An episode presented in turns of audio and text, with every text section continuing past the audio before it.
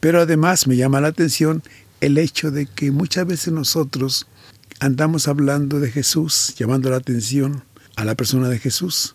Y aquí, sin embargo, es la gente la que pregunta, ¿quién es este?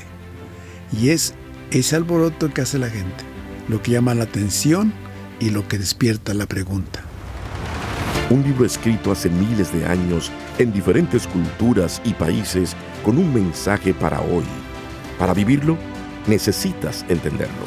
Explora la Biblia, la primera Biblia de estudio en audio que te ayudará a profundizar más en la palabra de Dios. Expertos biblistas explican los aspectos históricos y culturales que facilitan la comprensión del texto. Explora la Biblia. Conocido como la entrada triunfal, el relato que describe el ingreso de Jesús a Jerusalén tiene muchas enseñanzas. Hola, te saluda Lloyd Ortiz y estoy muy contenta de estar nuevamente en Explora la Biblia. Junto al doctor Alfredo Tepox analizaremos el capítulo 21 de Mateo. En este episodio hablaremos de Jesús como Rey de Paz y el cumplimiento de Zacarías capítulo 9 versículo 9. El ingreso a Jerusalén en burro, ¿un acto de humildad o un lujo? Jesús vuelca las mesas en el templo, el cumplimiento de la purificación del templo presente en el libro de Malaquías, Jesús y la higuera, la autoridad de Jesús. Acompáñenos.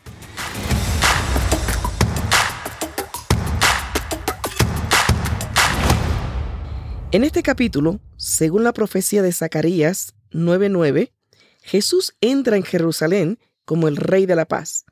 En la ciudad, Él comienza a actuar con autoridad de rey. Doctor Tepox, gracias por acompañarnos una vez más. ¿Qué podemos resumir para entrar en el capítulo 21? Bueno, eh, la entrada triunfal en Jerusalén. A veces imaginamos a Jerusalén una ciudad enorme con millones de habitantes. No, era una ciudad relativamente pequeña, amurallada, y lógicamente el menor detalle que rompiera con la rutina de todos los días llamaba la atención. Pero además llama la atención que Jesús entre en un borrico, en un asno. Y todos piensan que eso es señal de humildad. Todo lo contrario. El asno tenía un lugar importante en la vida de Israel. Eh, tener un asno era como hoy día tener un buen auto de, con seis cilindros de potencia y relativamente ostentoso. Pero sobre todo lo que indicaba era que el que venía montado en el asno era un personaje, era un príncipe o hasta un rey.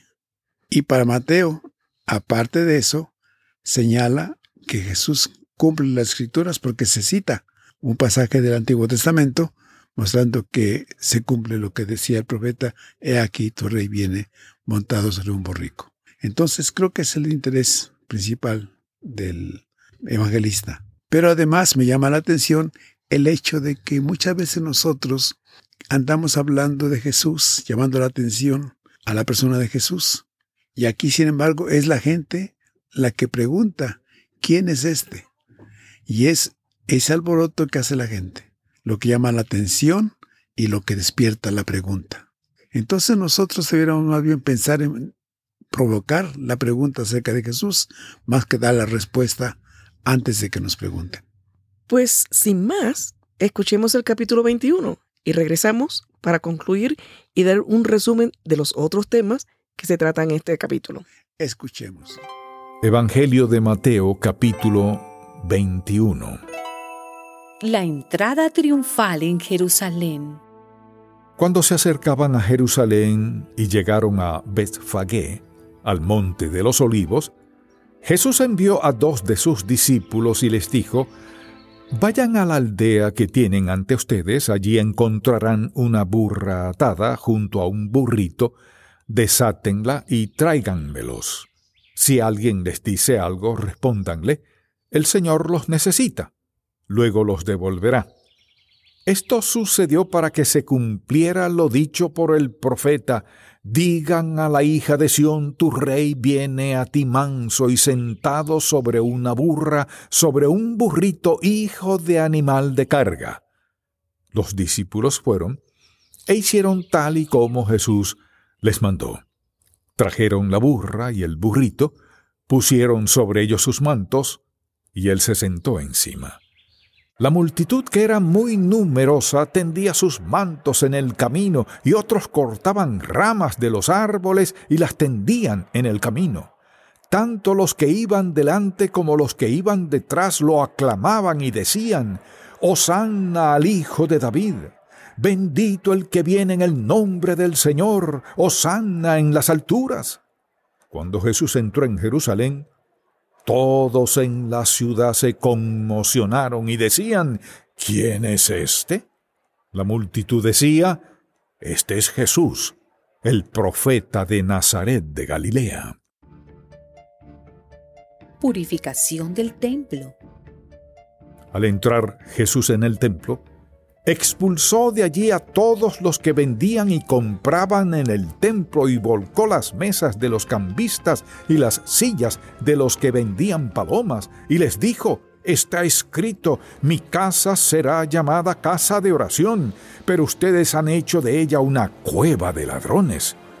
Mientras Jesús estaba en el templo, algunos ciegos y cojos se acercaron, y él los sanó pero al ver las cosas maravillosas que hacía, y que los muchachos lo aclamaban en el templo y decían, Hosanna al Hijo de David, los principales sacerdotes y los escribas se indignaron y le dijeron, ¿Oye lo que estos dicen?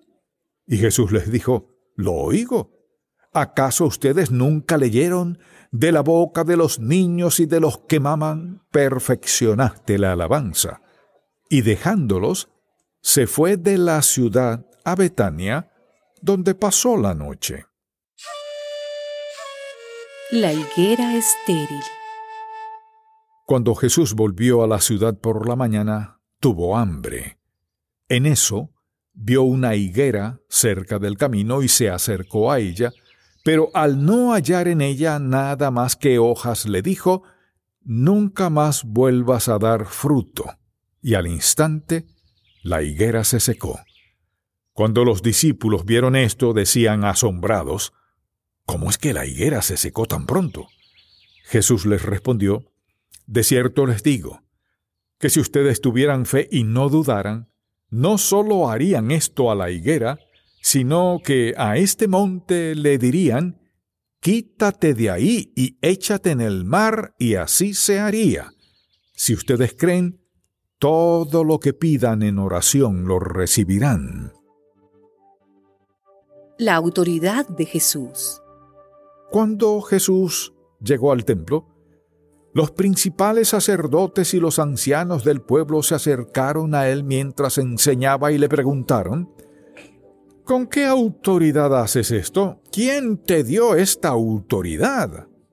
Jesús les respondió, yo también les haré una pregunta. Si me la contestan, también yo les diré, ¿con qué autoridad hago esto? El bautismo de Juan, ¿de dónde era? ¿Del cielo o de los hombres? Ellos discutían entre sí y decían, si decimos que era del cielo, él nos dirá, entonces, ¿por qué no le creyeron? Y si decimos que era de los hombres, tenemos miedo de la gente, porque todos consideran que Juan era un profeta. Por tanto, respondieron a Jesús, No lo sabemos. Y él también les dijo, Pues yo tampoco voy a decirles con qué autoridad hago todo esto. Parábola de los dos hijos. Jesús les preguntó, ¿qué les parece? Un hombre tenía dos hijos y se acercó al primero y le pidió, Hijo, ve hoy a trabajar en mi viña. El primero le respondió, no quiero, pero después se arrepintió y fue. Luego se acercó al otro hijo y le pidió lo mismo. Este le respondió, sí señor, ya voy, pero no fue. ¿Cuál de los dos hijos hizo la voluntad de su padre? Ellos respondieron, el primero.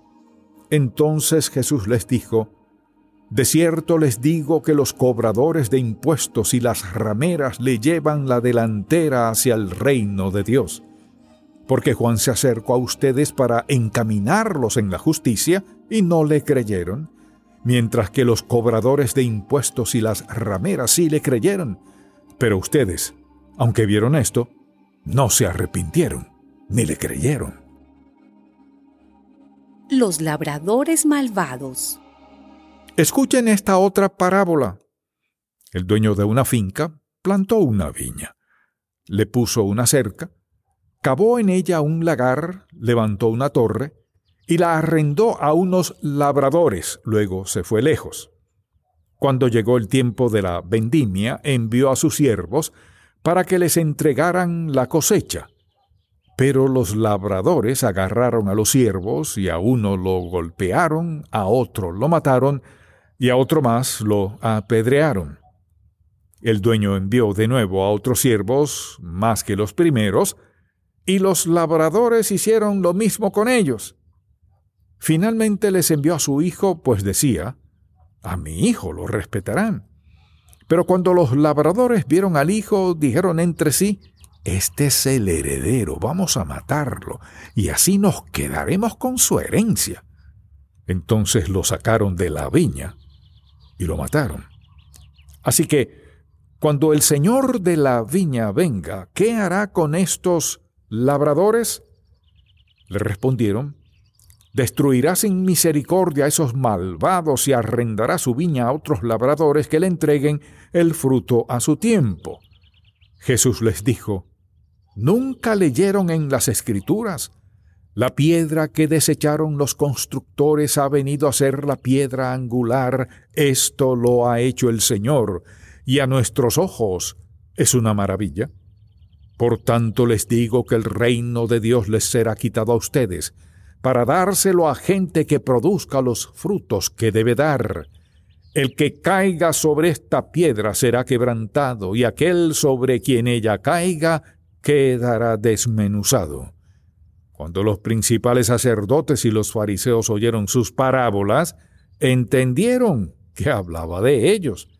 Entonces quisieron aprehender a Jesús, pero tuvieron miedo, porque la gente lo consideraba un profeta. Hemos escuchado el capítulo 21 del Evangelio según San Mateo. Ya hablamos sobre la entrada triunfal de Jesús a Jerusalén, pero hay otros temas que se tratan aquí, como la purificación del templo, la maldición de la higuera estéril, la autoridad de Jesús, y hay otras parábolas que se mencionan en este capítulo. ¿Cómo podemos resumir este capítulo para pasar al siguiente? Una cosa que llama la atención es el hecho de que Jesús vuelca las mesas de los cambistas en el templo. Y uno se pregunta si este acto violento, porque lo es, queda justificado y si nosotros podríamos hacer otro tanto. La verdad es que queda como ejemplo de ese afán eh, mercantil de no reconocer los espacios para hacer negocios. Y llevamos esta ambición y este deseo mercantil incluso al templo.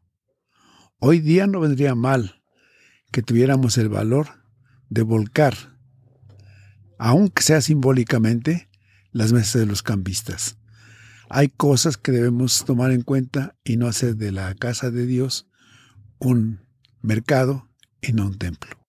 También me llama la atención que aquí se cumple otra profecía, la de Malaquías, capítulo 3, versículos 1 al 4, ¿no?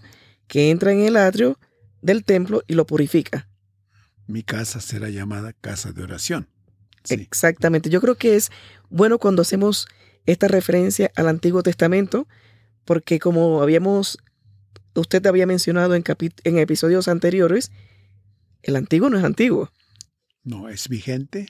Y está presente sí. en el Nuevo Testamento. Y es del interés del evangelista Mateo señalar que Jesús cumple las escrituras en todos los aspectos que las escrituras marcan como eh, ruta de acción. Excelente. ¿Qué podemos añadir sobre los otros temas que se tratan en este capítulo 21? En cuanto a la higuera, que según el relato que tenemos y que hemos escuchado, pareciera injusto el castigo, por así decir, contra la higuera, maldecirla para que no dé fruto. Eh, lo cierto es que también es justo esperar que la higuera tuviera algo que ofrecer. Entonces, sean higueras, sean vides, seamos nosotros como personas, debemos tener algo que ofrecer al Señor cuando Él lo demande. Y es una pena que lejos de eso, frustremos los deseos del Señor con las manos vacías. Creo que esa es básicamente esa enseñanza. Jesús espera que cuando Él pida muestras de lo que podemos producir, se encuentre que no hemos hecho nada. Y el tema va a seguir así, porque va a entrar la cuestión de los dos hijos. Me adelanto un poquito, volveré después al otro tema, pero los dos hijos. El decir sí a Dios, pero en la realidad nuestra acción no responde a nuestro sí. Entonces compara a dos hijos. Uno que dice sí a todo, pero no cumple nunca.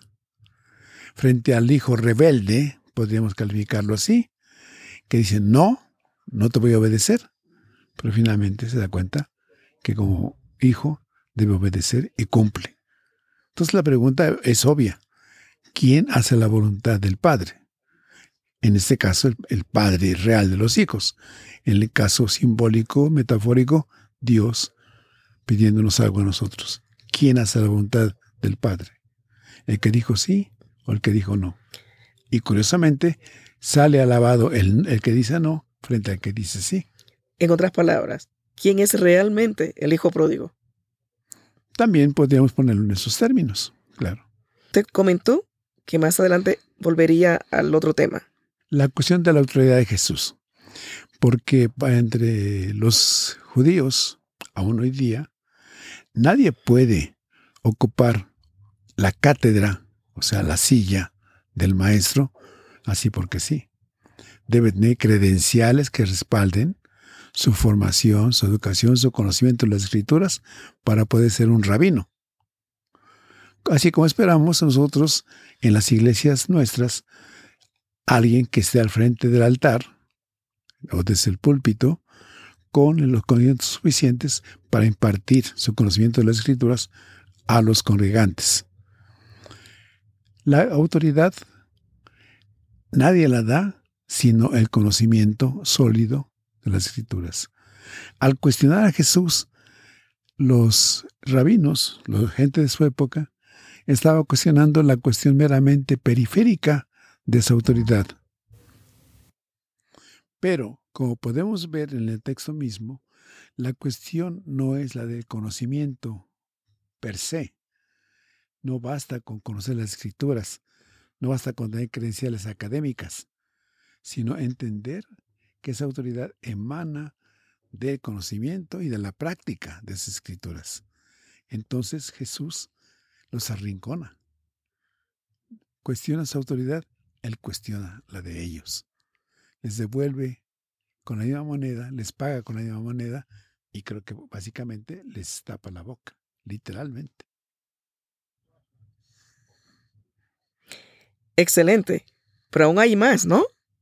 Hay más. Esta cuestión de los eh, trabajadores malvados que piensan que matando al hijo heredero de la finca resuelven un problema de cuestión de rendición de cuentas.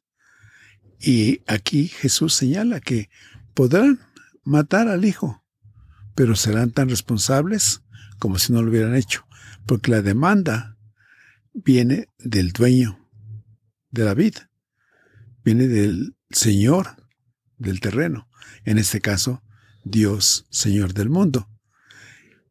Eliminar todo lo que podamos querer que nos moleste en cuanto a rendir cuentas a Dios. Y en este caso, se pudo eh, crucificar a Jesús. ¿Acaso no estaremos haciendo lo mismo a esas alturas, crucificándolo también? ¿Y acaso no estaremos pensando que estamos a salvo porque eso es historia? No, yo creo que cobra actualidad. Entonces, el interés de Mateo por el cumplimiento de las escrituras se nota aquí. La piedra que los edificadores rechazaron ha llegado a ser la piedra angular del edificio. Entonces, Jesús está allí presente, está demandando obediencia a Dios y Dios va a pedirnos cuenta de cómo actuemos en cuanto a Jesús. Hermoso cierre. De esta manera concluimos el episodio 21, no sin antes invitarte a que nos acompañes en el siguiente. Muchas gracias. Un libro escrito hace miles de años en diferentes culturas y países con un mensaje para hoy.